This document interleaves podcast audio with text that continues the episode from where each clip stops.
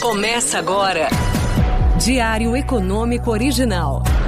Uma análise das principais informações que impactam os mercados, a economia global e do Brasil. Apresentação: Marco Caruso. Bom dia, pessoal. Hoje é quinta-feira, 27 de abril de 2023, e esse é o seu Diário Econômico Original. Mais um dia de agenda macro ruim lá fora e os mercados refletiram essa piora. Dessa vez foram os pedidos de bens duráveis que vieram muito mais fracos nos Estados Unidos. Esse é um dado que ajuda a gente a antecipar as projeções de investimentos dentro do PIB. Então acaba reforçando aquela ideia de que uma desaceleração maior da economia está sendo contratada. Fora isso, o mercado teve mais uma crise de ansiedade por conta do sistema bancário. Aquele First Republic Bank, que é o próximo na mira do tiro, caiu mais 21%, um dia depois de cair pela metade. Vale dizer só que no pior momento ali do dia, ele chegou a cair mais de 40% também. E ainda teve temores renovados com essa proximidade do teto da dívida do Tesouro Americano que eu expliquei aqui para vocês essa semana. Dessa vez, basicamente porque os democratas deixaram claro que a estratégia de negociação deles vai ser rejeitar qualquer coisa que os republicanos oferecerem. Ao mesmo tempo, eu também desconfio que o anúncio prematuro do presidente Joe Biden de que ele quer se candidatar à reeleição no ano que vem também leva os republicanos a preferir engrossar nas tratativas desse tal debt ceiling. Muitas vezes os analistas acabam ignorando essa questão do debt ceiling, porque ele já aconteceu N vezes nos últimos anos e no final, democratas e os republicanos sempre chegam em algum acordo para subir o teto. Mas é interessante a gente perceber que dessa vez o risco país de um ano dos Estados Unidos atingiu seu maior patamar em toda a amostra que eu levantei.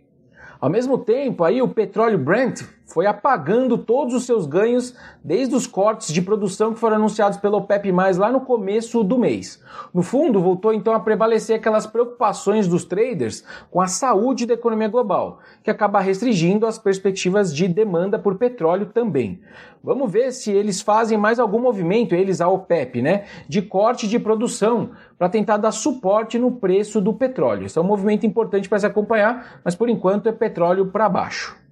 Vindo para o Brasil agora, no fim o IPCA 15 realmente veio mais perto dos nossos números, né, que eram mais baixos do que o consenso. O IPCA então subiu 0,57% e fechou os 12 meses em 4,16%, que é bem abaixo dos 5,36% que a gente tinha em março, no mês anterior.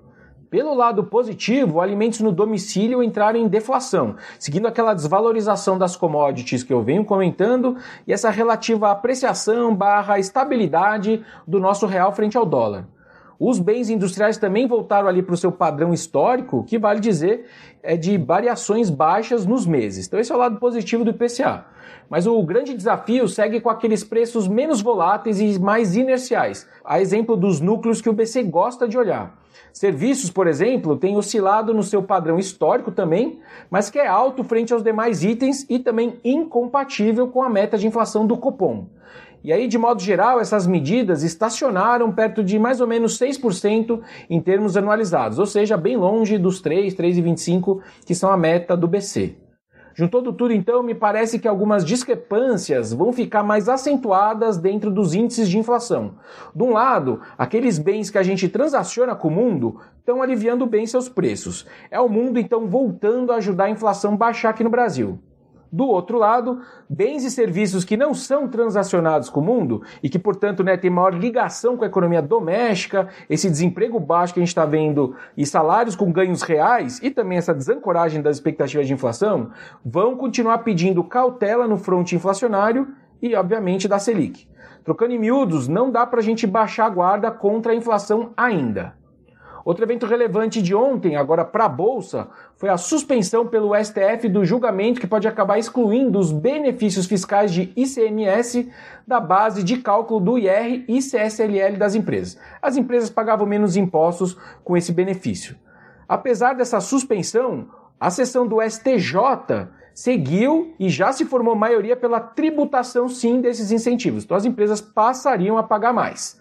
Os impactos nos lucros de certas companhias poderiam chegar até 30, 40%, desconsiderando, óbvio, aí, qualquer medida que elas certamente dariam para tentar mitigar o efeito. Setores ali de baixa margem, como o varejo, tendem a ser mais afetados. E quem vende itens mais básicos dentro do varejo, tipo supermercados, deveriam conseguir compensar mais o impacto tributário versus, por exemplo, varejistas que vendem itens menos necessários ou mais supérfluos. Ao mesmo tempo, o governo precisa de receita extras, agora que ele optou por salvar o fiscal subindo a carga tributária. Algumas estimativas dizem que o potencial arrecadatório chegaria a mais ou menos 80 bilhões de reais. Enfim, de qualquer forma, são cenas dos próximos capítulos. Juntando tudo, minha visão é que parece que o caminho para o fisco ganhar essa, só que o Ibovespa e a economia real perderem, está mais aberto. Você pode até aumentar a arrecadação, mas isso tem um impacto na atividade negativo, obviamente. Por hoje é isso, turma. Bom dia, bons negócios e sorte sempre. Você ouviu? Diário Econômico Original. Uma análise das principais informações que impactam os mercados, a economia global e do Brasil. De segunda a sexta, às seis da manhã, no Spotify e YouTube.